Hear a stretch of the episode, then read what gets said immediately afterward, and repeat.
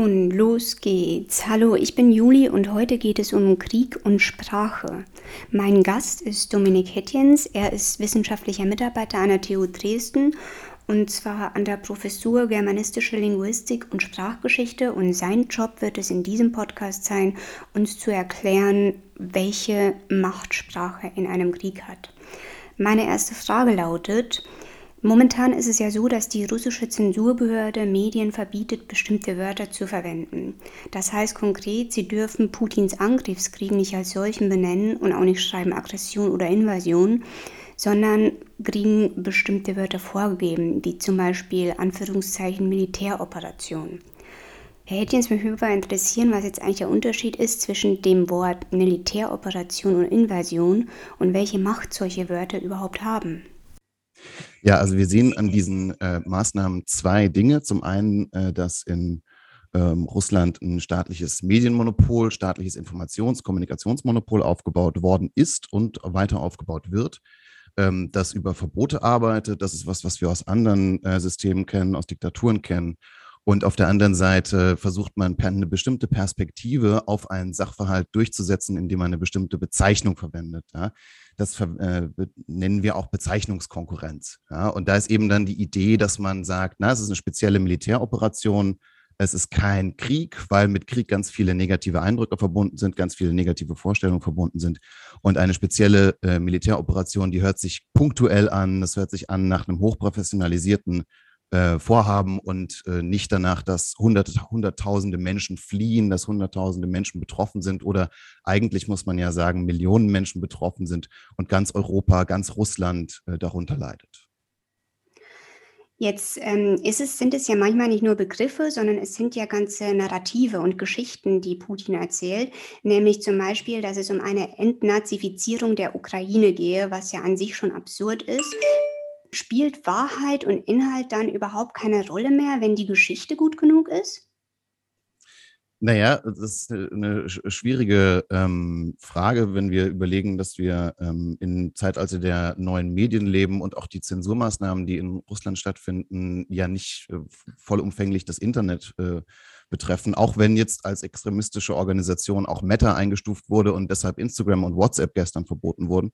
Ähm, aber die Frage, was es war, was es nicht war, das wird in der Tat immer schwerer zu beurteilen von den Menschen. Das ist immer schwieriger auszumachen. Ähm, bei diesen ähm, Narrativen, wenn wir äh, schauen, wann und wo die verwendet werden oder wann und wo die verwendet wurden in der Vergangenheit, dann haben wir es im Moment mit ganz offensichtlichen Propagandanarrativen zur Legitimation von Krieg zu tun. Das sind äh, Narrative, die, es ist ja oft in den Medien gesagt wurden, selbst Zelensky, der Überlebender von, äh, äh, Nachfahre von Holocaust-Überlebenden ist, äh, als Nazi hinstellen. Wir haben die persönliche ähm, Diffamierung als im Privatleben moralisch nicht korrekt handelnd, wenn äh, Putin sagt, das sind Drogensüchtige, die da in der Regierung sind.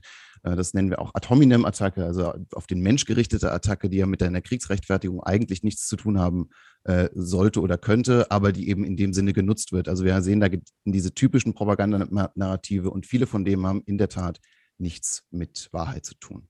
Hm.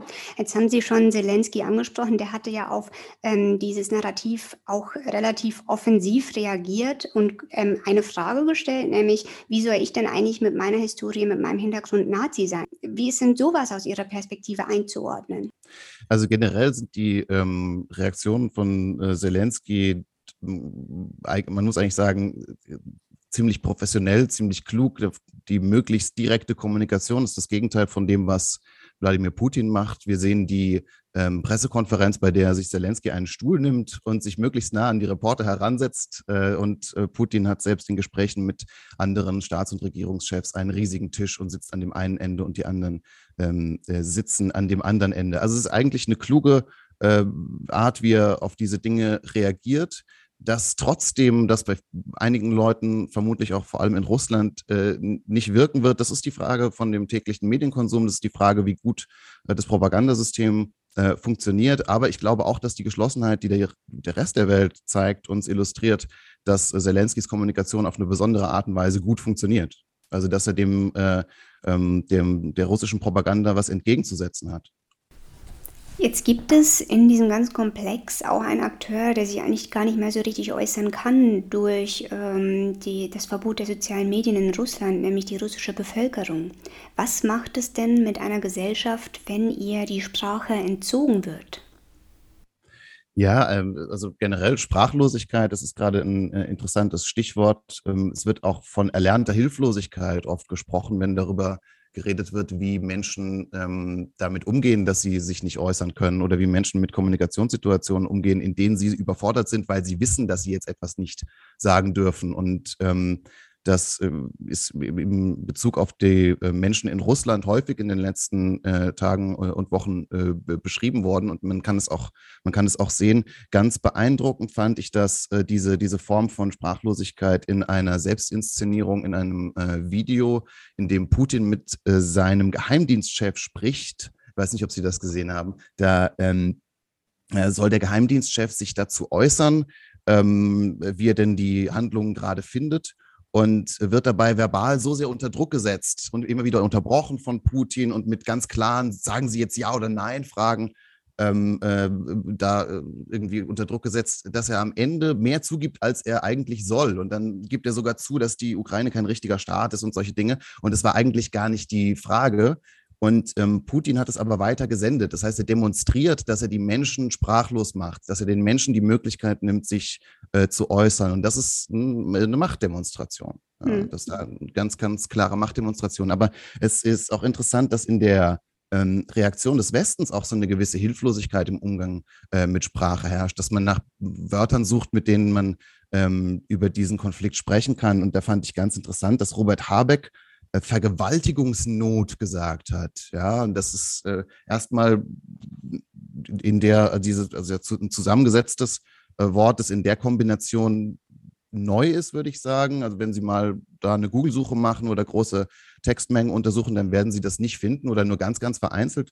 Ähm, und dass ich auch, also zum einen kritisch finde, aber weil es da eine Sexualverbrechensmetapher ist und das ist immer eine problematische Sache, aber das zum anderen auch zeigt, dass ähm, diese äh, Situation als so ungeheuerlich empfunden wird, dass man dafür neue Formulierungen, neue Bezeichnungen braucht. Und das ist, glaube mhm. ich, was, was wir gerade auf allen Seiten äh, sehen. Auch die Frage, wie wir jetzt mit der Bundeswehr umgehen, da gibt es dann ähm, die Frage, nennen wir das Aufrüstung oder Ausrüstung? Und das ist nur das S und das F, das einen Unterschied machen äh, zwischen der Perspektive, naja, wir sorgen für genügend oder ausreichend Waffen, das wäre Ausrüstung, oder wir sorgen für mehr Waffen, das wäre Aufrüstung. Also auch hier werden Perspektivierungen dadurch vorgenommen, dass man bestimmte Bezeichnungen wählt.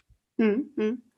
Jetzt ähm, haben wir ja aber auch ähm, Ge Geschichten, ja, ich sage Geschichten, auf der anderen Seite, nämlich aus der ukrainischen Bevölkerung, die immer sehr individualisiert sind. Also da gibt es jetzt den 97-jährigen weltältesten Tennisspieler, der nicht die Ukraine verlassen will, oder die Frau, die eine russische Drohne vom Balkon mit einem Glas Tomaten bewirft, oder das russische, ähm, nee, das ukrainische Bauern äh, russische Panzer mit ihren Traktoren abschleppen.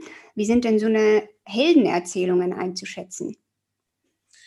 Ähm, ja, also eine Sache, die wir, glaube ich, jetzt auch erleben, ist, ähm, dass dann mit ganz großer Sicherheit eine neue Form von Nationalismus auch in der Ukraine entsteht. Und ähm, das äh, sagen viele politische Beobachter, ähm, dass da auch eine Einigung äh, stattfindet gerade. Das ist, glaube ich, äh, nicht von der Hand zu weisen. Und die hängt an diesen einzelnen ähm, als heroisch empfundenen Menschen, die da doch stehen und auch für sich selbst beanspruchen und ja auch mit einem gewissen Recht beanspruchen, dass sie hier westliche Werte verteidigen. Ja? Ähm, und das auch interessanterweise, da sind äh, Menschen dabei, die sprechen als äh, erste Sprache, als Muttersprache Russisch und Menschen, die sprechen als erste Sprache, als Muttersprache Ukrainisch. Und auch das ist eine spannende ähm, Sondersituation in der Ukraine, dass nämlich Sprache auch als Kriegslegitimation hergenommen wird von Putin. Und zwar ähm, auf zwei verschiedenen Ebenen. Einmal sagt er, naja, die russische Sprache, die ist in Bedrängnis in der Ukraine, was in einer gewissen Weise auch stimmt. Es gibt eine Sprachgesetzgebung, äh, die in eine gewisse Richtung zielt. Und äh, das muss er jetzt schützen, was als Kriegsgrund natürlich absurd ist. Ähm, und auf der anderen Seite behauptet er auch, naja, das Ukrainische, das ist ein bisschen so ein äh, vom Polnischen eingefärbter Dialekt des Russischen und keine eigenständige Sprache. Und naja, die Sprachen, die sollen ja eigentlich, also es gibt ja so eine Einheit von Sprache, Nationalstaat und Volk irgendwie, die hergestellt werden soll. Idealbild, das eigentlich ähm, in unserem Europa keine, keine Rolle mehr spielt, diese Form von Sprachnationalismus. Äh, die spielt eigentlich keine Rolle mehr und die ist jetzt in seiner Argumentation auch wieder da. Und das ist eine, äh, das ist eine ganz äh, interessante, ähm, naja, man könnte sagen, ganz interessanter Rückschritt sozusagen. Ja, das ist die Idee, dass man jetzt äh, unter einem Mantel alle russisch sprechenden Menschen wieder vereint, äh, dass mhm. das wieder da ist. Mhm. Letzte Frage. Aus der Forschung wissen wir, dass Kriege den Sprachgebrauch und den Wortschatz ja auch verändern. Können Sie mir da eine Einordnung geben, ähm, was von Sprache übrig bleiben kann? Ähm, naja, also ich bin jetzt mal, ähm, im Moment kann man das über diesen Konflikt ja schwierig sagen. Ich bin jetzt mal ähm, gespannt. Ich finde, dass der Aufrüstung, Ausrüstung, äh, dass diese, äh, diese Diskussion, dass das was längerfristiges sein wird. Wir haben ähm, erstmal eine politische Zäsur, einmaliges Ereignis, dass der deutsche Bundeskanzler ähm, verkündet, es gibt jetzt einen Sonderetat für die Bundeswehr. Das ähm, ist wirklich eine historische Entscheidung, was da passiert ist, auch dass die Bundeswehr auf- oder ausgerüstet wird. Und ich glaube, dass das äh, auch sprachliche Spuren hinterlassen wird, auf jeden Fall.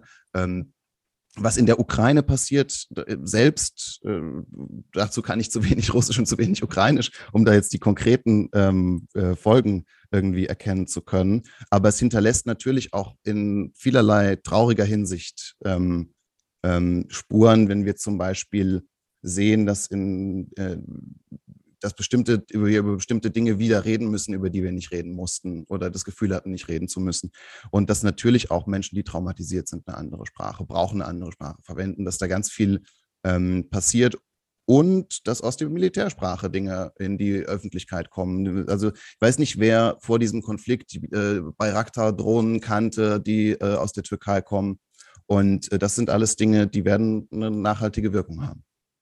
Das war Krieg und Sprache mit Dominik Hettjens. Wir haben den Podcast aufgenommen am 12. März.